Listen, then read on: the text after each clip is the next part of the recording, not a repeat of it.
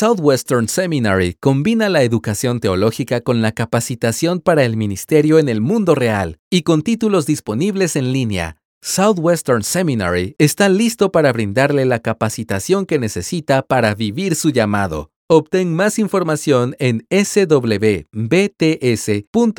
diagonal español.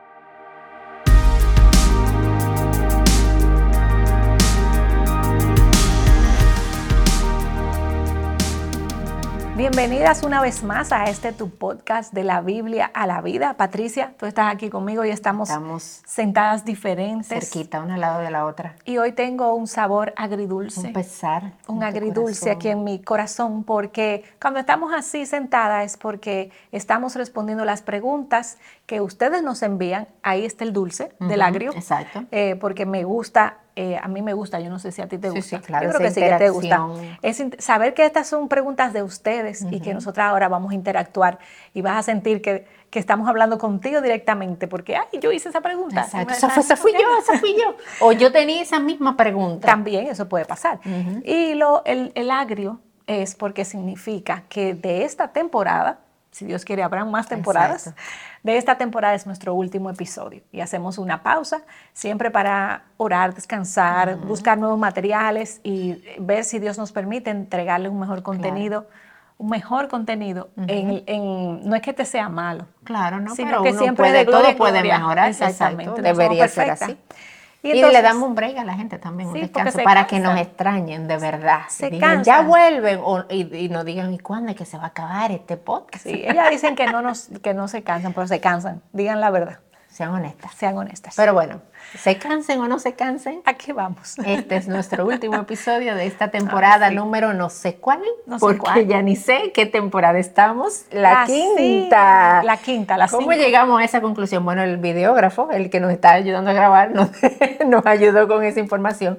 Nuestra quinta temporada desde la Biblia a la vida. Así es. Entonces, Charvela, vamos Yo a te lo voy que a hacer no, ah, no, yo te voy a hacer la primera pregunta. Ah, yo soy la primera. Lo siento. Vamos a ver. Vamos con la primera pregunta. Charvela, alguien nos preguntó, una mujer nos preguntó, ¿qué puedo hacer cuando un pastor, asumo que es su pastor, ¿verdad? No quiere prepararse y saca todas sus prédicas de internet. Puede ser su pastor, puede ser ella, esposa de pastor. Eh, puede ser ella, ve a su esposo sacando. También. Sí, puede no sabemos su contexto, pero todo es posible. Pero sí, sucede. Eh, ¿Qué hacer? Bueno, orar primero, porque quien cambia y da convicción es el Señor. Hacemos, mi suegra siempre dice, hacemos más orando que hablando. Mm. Entonces, primero orar para que el Señor traiga claridad, quizás traiga orden a la vida de, de ese pastor que está sirviendo y él pueda sacar el tiempo para verdaderamente preparar un sermón de la manera que corresponde. Mira lo que pasa cuando alguien hace un copy-paste, dicen, ¿verdad? Porque si saco algo que ya otro eh, predicó, es básicamente copiando la idea de otro. Lo primero que pasa es que yo no, mi corazón no ha sido trabajado en eso que estoy preparando. Yo no he meditado, yo no he orado, yo no he interactuado con el texto. Y yo estaré entregando ideas de otro y no ideas mías y de lo que Dios pone en mi corazón y de cómo yo apliqué ese versículo ese, o esa porción a mi vida y cómo yo puedo entregarla de una forma más fidedigna y vivencial, que eso es súper importante. Entonces, Patricia, en ese sentido, eh, eh, hay un dicho que dice que como va el líder, va el pueblo.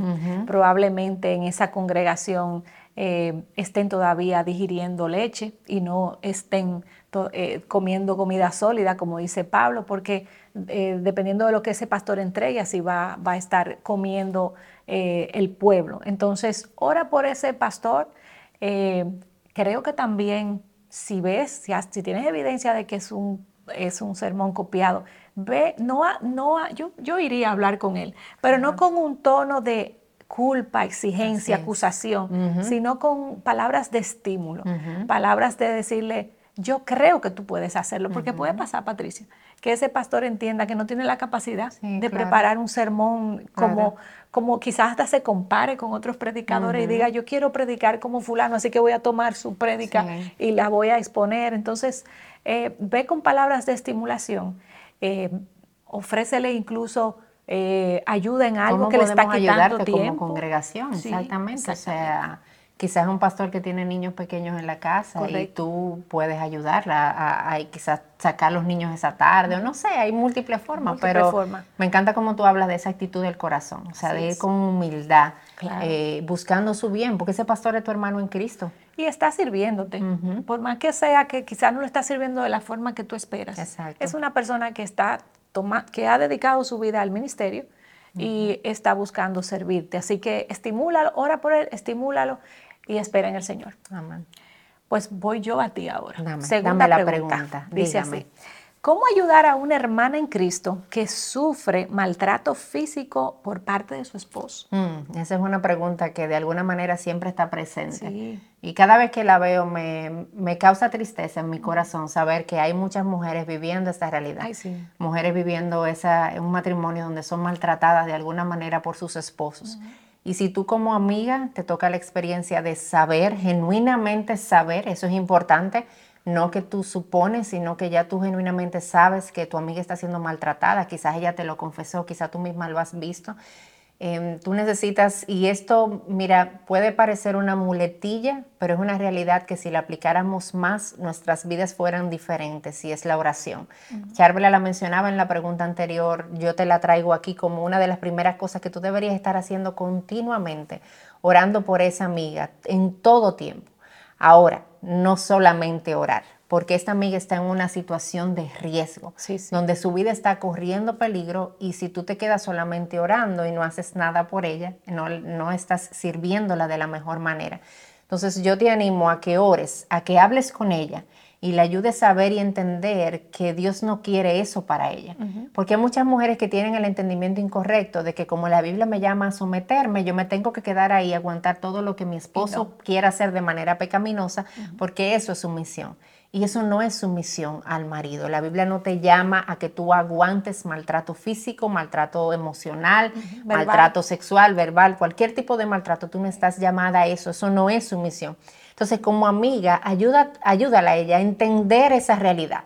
Eh, que eso no es lo que la Biblia le está, la, está llamando, y anímala a salir de su casa, porque en medio de una situación de abuso, esa mujer necesita salir de la casa. Y luego vemos qué hacemos, ¿verdad? Luego vemos la consejería, luego vemos todos los pasos que hay que dar, pero de primera instancia, esa es una mujer que tiene que salir de ahí.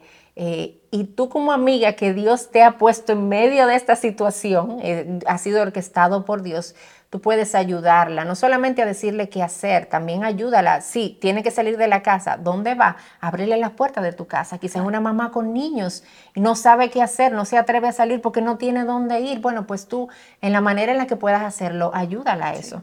Em, y otra cosa más, si quizás ella no te quiere escuchar, te dice que no, te dice que yo no lo voy a hacer, que yo me voy a quedar ahí, yo voy a seguir esperando, yo te animaría que tú hablaras con alguno de tus pastores o tu pastor.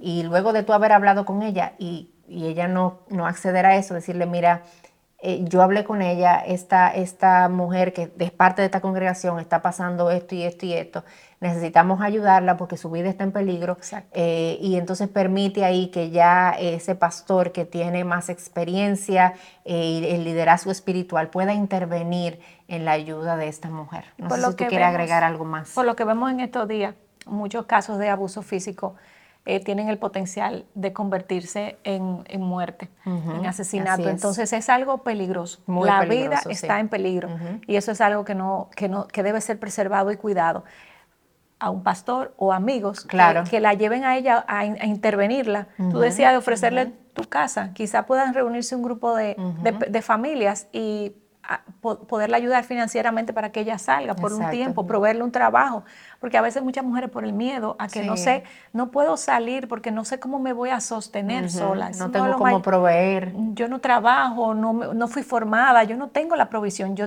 yo dependo de este hombre.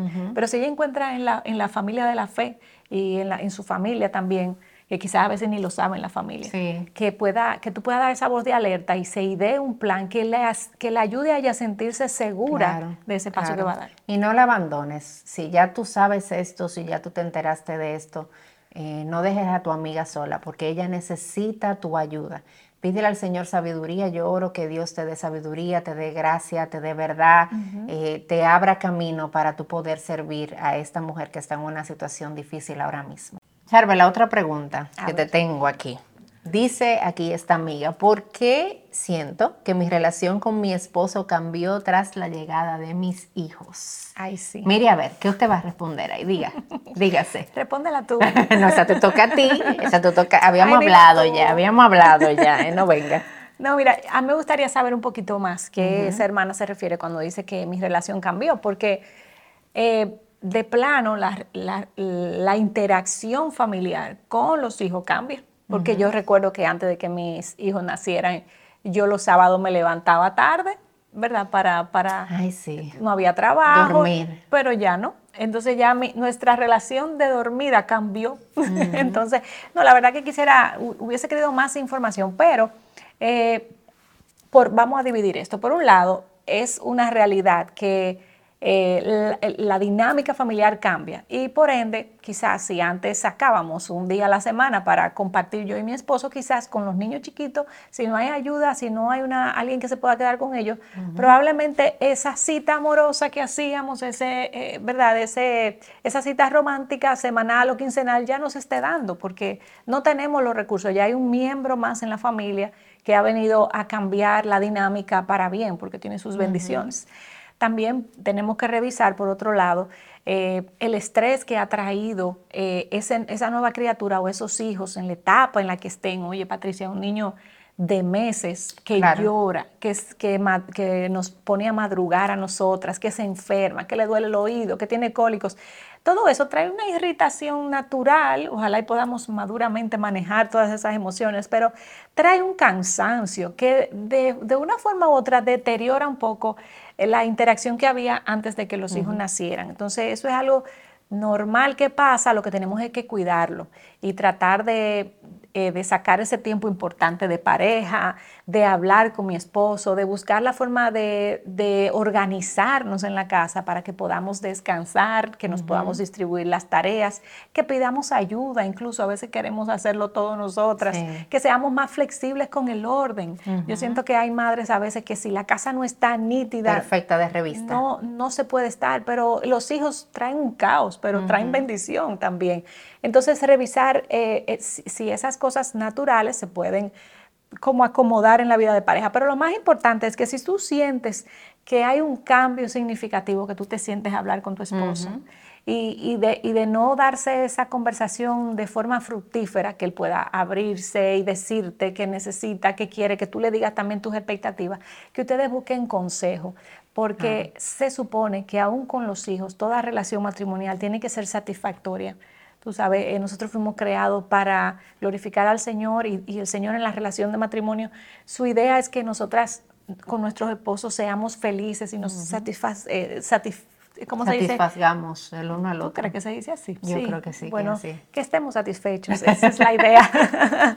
y, que, y que podamos traer gozo. Yo no sé si tú quieras agregar. Sí, mira, em, algo que yo he podido ver es que nosotras como mujeres y como mamás a veces tenemos esa tendencia de cambiar el orden de las prioridades y a veces poner a los hijos como prioridad por encima del esposo. Sí, sí, sí. Entonces yo te animaría, no sabemos exactamente cuál es tu caso, como mencionaba Charbel al principio, pero yo te animaría a examinar tu corazón y a que tú puedas ver si quizás tú has estado poniendo tú misma a tus hijos por encima de tu esposo. Claro. Invirtiendo todo tu tiempo en tus hijos, toda tu conversación en base a tus hijos, todo lo que estás pensando en cuanto a los hijos, porque eso puede ser un factor que te esté, que tú te haga sentir que estás lejos de tu esposo porque genuinamente lo estás. Entonces, recuerda que tu matrimonio es una prioridad por encima de los hijos. Y cuando tu matrimonio está bien, entonces tu crianza es mucho mejor, tu relación con tus hijos es mucho mejor. Ellos lo ven. Entonces, definitivamente, entonces te animo como a examinar esa parte de tu corazón, sabiendo que hay esperanza, claro eh, porque todas esas cosas uno la ve, pero la ve a través de los lentes del Evangelio, no con una mentalidad fatalista de que, bueno, ni modo, ya no hay de otra, se dañó esto, no, no,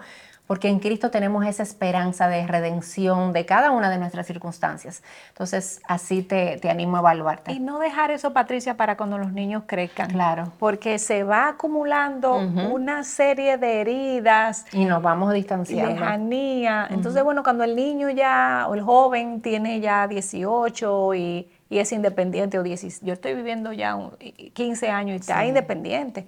Eh, entonces ahora me quedo yo con mi esposo y, no tenemos y no una, hay relación. una relación. Exacto. Entonces desde ya comenzar a trabajar porque va a venir el día donde ellos se van a ir de la casa y con quien tú te quedas es con tu esposo, con, quien deberías quedar. Exactamente.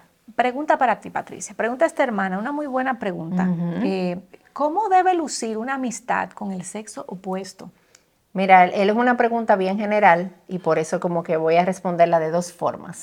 Eh, yo creo que hay un aspecto que es general, tanto para aquellas que están solteras como para aquellas que están casadas, ¿verdad? Y este aspecto general es que esa amistad debe ser una donde no haya ningún tipo de inmoralidad, eh, tanto en mi conversación, tanto en el aspecto físico, ya sea que tú seas soltera y sean tus amigos, o ya sea que tú seas una mujer casada y sean amigos en común, eso es algo que no debe estar presente en ningún sentido. Pero hay un aspecto donde las cosas cambian. Eh, ya, sea que estés soltera o que estés casada. Porque, por ejemplo, una mujer que está soltera y que tiene amistades con el sexo opuesto no tiene nada de malo, como que tengan conversaciones, quizás ese amigo, yo hablo con él, compartimos cosas, me viene a buscar, yo lo acompaño a tal sitio. Y si tú estás soltera, no hay un problema con eso, ¿verdad? Eh, no, eso no tiene nada de malo, a menos otra vez que no esté pasando algo indebido, algo que no debería ser bíblicamente incorrecto, que ya eso es otra cosa. Pero si tú estás casada, los límites son diferentes. Y los límites son aún mayores porque una mujer que tiene a su esposo no debería estar en conversaciones frecuentes, por ejemplo, con un amigo. No debería existir tampoco tal cosa como ese es mi amigo y punto. O sea, como mi amigo personal, pero un amigo que no tiene nada que ver con mi esposo, un amigo que uno que ni siquiera es amigo de mi esposo tampoco, pero sí es mi propio amigo y yo hablo con él y compartimos Dentro de un matrimonio esa dinámica no debe darse. Usualmente lo que sucede en los matrimonios es que los amigos son amigos como en común. Claro. Eh, mi amigo es amigo de mi esposo, eh, mi amiga es amiga de mi esposo y como que se da dentro de esa propia dinámica, pero hay límites que deben haber en cuanto a conversación, eh, ya sea por mensaje, ya sea presencial. Entonces eso es algo que tú debes cuidar mucho. Y otra vez, obsérvalo dependiendo de eh, el estado en el que te encuentres, ya sea soltera o casada, tomando en cuenta cosas generales que deben caracterizar ese tipo de relación y cosas específicas dependiendo también de en qué momento y etapa de tu vida tú estás, estás ahora mismo. Yo soy amiga de Patricia y de Jairo. Exacto. Pero mi amistad con Jairo, tu esposo, es a través de Patricia. Exacto. Tenemos, hablamos por chat, tenemos incluso un chat nosotros en conjunto y todo lo que queremos decir es lo más sano, porque dice la Biblia que el que cree que esté firme, cuídese, cuide que, no, caiga. Y en ese sentido, Charvela, no es lo mismo, por ejemplo, a, tú hagas una pregunta puntual en algún momento, varios momentos determinados, a que tú entres en una conversación continua, en un hablar continuo, donde quizás no estamos compartiendo nada malo en sí mismo, pero se da y se genera una, tipo, una conversación tan frecuente que no es sano en esas amistades cuando ya tú estás casada eh, y ya tú tienes tu esposo. Entonces, eso es lo que pudiéramos agregar en ese sentido. Súper. Charvela, te voy a hacer a ti una preguntita que dice, una amiga dice, ¿cómo puedo aconsejar a una amiga que idolatra a su esposo? Wow, eh, fíjate, eso es muy común Em, porque parece que es un esposo maravilloso. si no fuera bueno. Eso tiene el esposo, ¿verdad? tiene algo de bueno y que parece que es muy bueno, porque si lo idolatra, porque el hombre no, pero eh, obviamente nosotras sabemos por todo lo, incluso hicimos en esta misma temporada, hicimos algo de los ídolos. Sobre la idolatría. Así que te animamos, si no lo has visto, a escuchar eh, eh, ese episodio, porque nuestro corazón, como dice la autora, eh, no me acuerdo si era Fitzpatrick, es una máquina de hacer ídolos. No, eso no lo decía yo, lo decía otra gente. Pero, pero, alguien lo dijo, no fuimos alguien nosotros. Lo dijo, eso Alguien, y fue muy bueno lo que dijo, y es real. Nosotras somos una máquina de hacer ídolos, de creación de ídolos. Entonces, eh, como tenemos esa tendencia, nosotros tenemos que estar enfocadas en que eh, quien ocupa ese lugar, ese, el ídolo es quien ocupa el primer lugar. Juan Calvino lo dijo. Juan Calvino, wow, qué memoria. No, no, memoria no. Me llegó un mensajito de mi esposo. Ah, no lo idolatres. Tú estás idolatrando a tu esposo ahora. Está aquí, está escuchando y me mandó la respuesta. Ustedes saben, así ese hombre mejor Juan Calvino dijo, no es alguien, no, Juan Calvino. Ese hombre mejor que Google, porque Google no me hubiese dado esa respuesta tan rápida. Bueno. Entonces, el ídolo es alguien que nosotros ponemos en primer lugar, ¿verdad? Pero ese primer lugar, todas sabemos, toda creyente sabe, debe de saber que ese primer lugar debe ocuparlo Dios, más nadie. Y cuando mis afectos están en Dios, entonces, y Él ocupa el primer lugar, pues las otras cosas toman su lugar, ¿cierto? Entonces, ¿qué hacer? Eh, bueno, identifica, pide perdón si tú has eh, idolatrado a tu esposo, eh, dile a tu amiga, señálaselo, hay cosas que nosotras no vemos, que yo necesito, Patricia, que tú me digas, mira, para ti Chacho es un ídolo, quizás ella no lo ve, y tú le, enlistas las razones, mira, porque yo veo esto, esto, Somos aquello. ciegos a nuestra propia falta. Exactamente, y animarla a que ella ponga eh, su confianza en el Señor, que ponga al Señor en, el primer lugar y que eh, entienda que el único que no nos falla es Dios. y es, peligroso poner al esposo en el primer lugar como el ídolo porque él nos va a fallar y ella va a ser muy herida cuando eso suceda. Y, ningún ser humano fue creado para ese lugar. Así es. Entonces yo me voy a encontrar demandando cosas de esa persona que no me puede dar porque solamente me la puede dar Dios. Y, y, un matrimonio de esa manera es un matrimonio que no es feliz, genuinamente. O sea, se va a ver afectado y va a crear grietas en ese matrimonio. Entonces... Eh, Correcto. Pues te tengo la última pregunta. La última pregunta de nuestro último episodio de la temporada. De la última temporada de ahora. De, la última de ahora. Lo último, lo último de lo, último. El final. El final. Final, final. Bueno, mira Patricia, y esta es una pregunta súper interesante porque muchas de nosotras como esposas que tenemos una vida devocional activa, queremos lo mismo para nuestro esposo. pero dime la pregunta, dime, ella dice, eh, si mi esposo no tiene un tiempo, si mi esposo tiene un tiempo sin leer la Biblia o tener una vida devocional, ¿qué debo hacer como esposa? Es una muy buena pregunta. Y lo primero que yo quiero decirte, tú estás segura que tu esposo no está leyendo la Biblia y no está teniendo un tiempo devocional. Porque si, se tranca en el baño. No, la verdad es que en una relación normal, tú no estás todo el tiempo con tu esposo.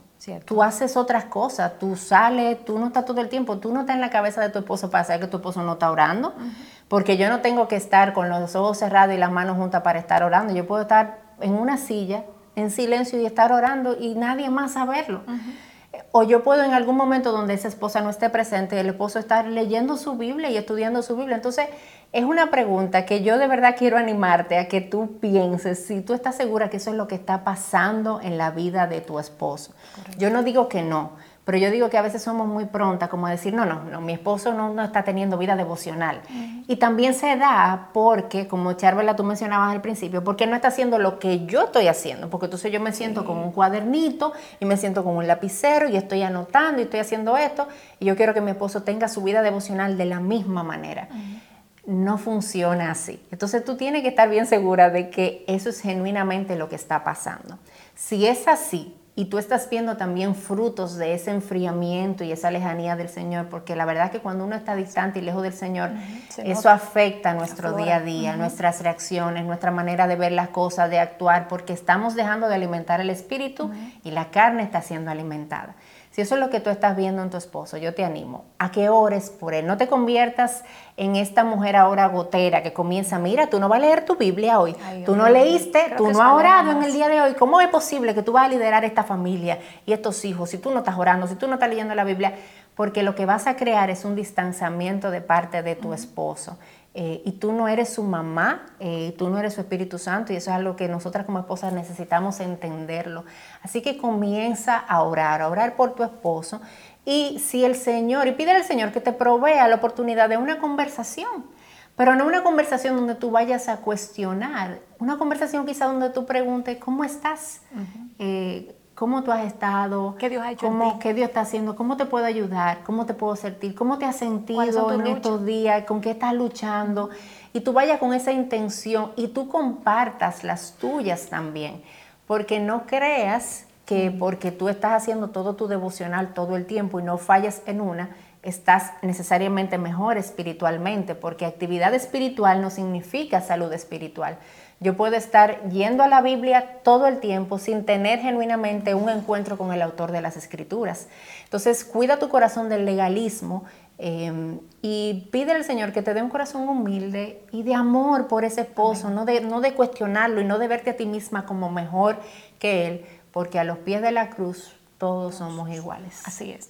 Bueno, y con esto nos despedimos. Te animamos a que si te faltó algún episodio, en, esta serie, pues ponte al día en y estas de las otras temporadas, porque hay, otras, hay muchos. Hay muchos, más de 100 episodios, tanto en audio como en video. Hay muchos en audio también sí, exacto. de la primera temporada. Así que vea a cualquier eh, aplicación de podcast y ahí vas a encontrar todos los episodios o el canal de YouTube de Coalición por el Evangelio y ahí están todos los episodios que hemos podido grabar en, estos años. Así que nos vemos pronto, la vamos a extrañar, pero volvemos si Dios nos lo permite. Y nos vemos muy pronto si Dios quiere. Si Dios quiere.